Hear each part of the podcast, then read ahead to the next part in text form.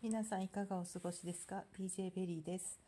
寝転んでトークシリーズ、えー第4弾になります。えー本題は第3弾第3弾の方でお話ししてるんですけれども、えー自分で分かった、えー事実が衝撃すぎて、えー元気に配信ができないからゴロゴロ寝転びながら喋ってますよっていうシリーズになってます。えー何が衝撃だったかというと、え自分は、えもしお医者様に行っていたら治療対象になっていた、え患者になっていたかもしれない、え対象だったということですね、え何かというとアダルト・チルドレンという要素を持った人間です。アダルト・チルドレンで、えインナーチャイルドをたくさん抱えていてうんとその特徴たるや情報が入れば入るほど自分自身のことだなと思うわけなんですね。で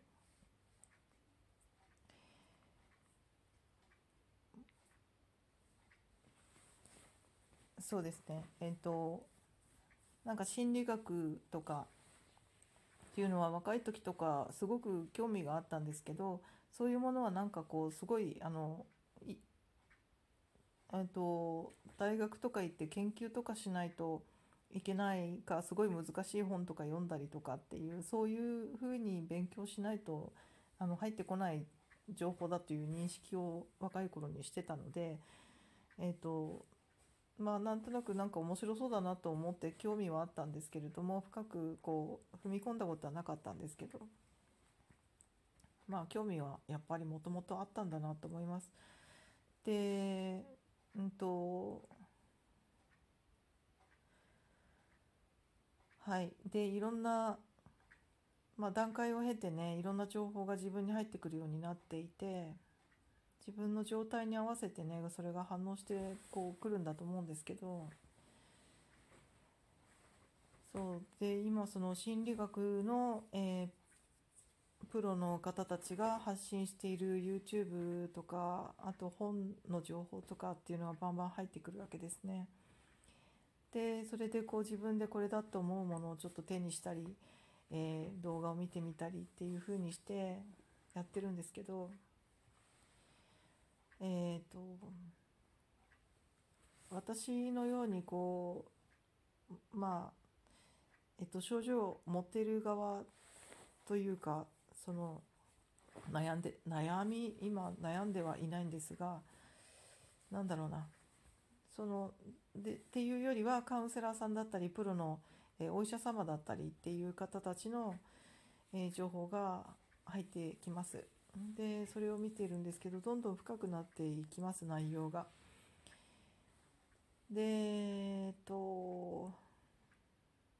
まあすごいあのプロのお医者様のうんとある動画を見ていたらですねえっ、とまあそのいろんな症状アダルト・チルドレンの人がまあ多く持つ共通の特徴っていうのがこういろいろあるらしいんですけれども、えーそれにドンピシャだったりっていうこともありますしまあそういう患者さんたちをまあずっとね見てこられてでお薬を飲んでね症状を緩和して、えー対処している患者さんもいらっしゃったり、えー薬じゃなくてももしくは症状が軽い方だったりするとサプリメントのようなものだったりとか、えーあとは口にする栄養の方を見直してみたりとかいろんな、えー方法があるらしいんですが、うん、言葉を変えれば、まあ、私はお医者様にそれで通ったことはないんですが、えーまあ、もしお医者様に言っていたとしたらある時点でね自分の生きづらさというものはなぜなのかっていうことをもっと早い段階で、うん、とそういうところうんうん何かのきっかけで、えーそういう門を叩いていたとしたら私は治療対象になっていたわけですよね。っていうことはまあ私は患者さんであったかもしれない。一度、えー、子供が小さい時にちょっとこう体がすごくしんどくてねめまいとかがひどくなってしまったことがあって病院に、えー、受診しに行ったことがあります。でその時はストレスですねともっと周りの,、まあね、あの当時の主人とか、まあ、ご主人とかにうまく動いてもらったらいいと思いますよっていう助言をもらったことはありますがそれがこう継続的にとかあのここまで闇が闇というか闇って言葉が良くないですけどあの深いものだという認識が自分もおそらく家族にもなかったと思いますね。でも今から考えたらあそれで、えっと、ちょっと話が飛ぶんですがその心理学の先生のお話の中で何がすごく衝撃だったかっていうと、えっと、例えばそういう人の特徴としては、えっと、頑張ってしまう例えば先生に会いますいろんなお話しして気分が、えー、軽くなって、えー、じゃああの少し頑張るあ頑張るというか少しこう、えー、気分が良くなって、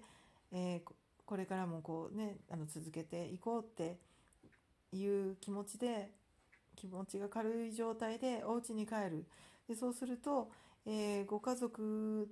の中での理解が、えー、なかなか得られなかったりとかご家族から何か厳しい、えーと、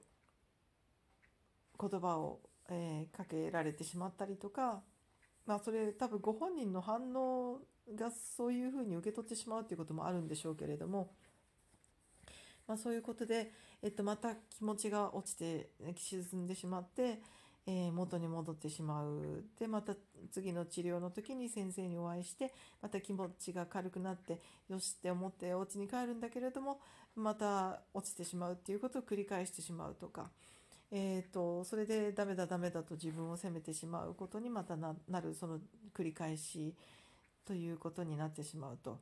でそうすると,、えーと、こんなに頑張っているのに、えー、もっとやらなきゃいけないっていうふうにどんどんどんどんこう自分を追い込んでこんこう一生懸命やるっていうことが、えーとまあね、いいことだということで育てられている人が多分この今の現状でほとんどの方多いと思うんですね。私もそうだったんですけど。でなのでどんどん苦しくなる。どんどん自分が忙しくなる。でもっと頑張らなきゃいけない。でもでも全然平和にもならないし豊かにもならないし幸せ感も何もないということなんですよね。でどんどん苦しくなってくるっていうねもうまさにそれ私だなと思って。ででもっと衝撃だったのが例えば、えー、大体の方は子供時代に、えーと何か欲しい欲しいと言って、まあ、買い物の途中とかですね。でこうしたいああしたいあれが欲しいこれが欲しいって騒いでしまったりした時に、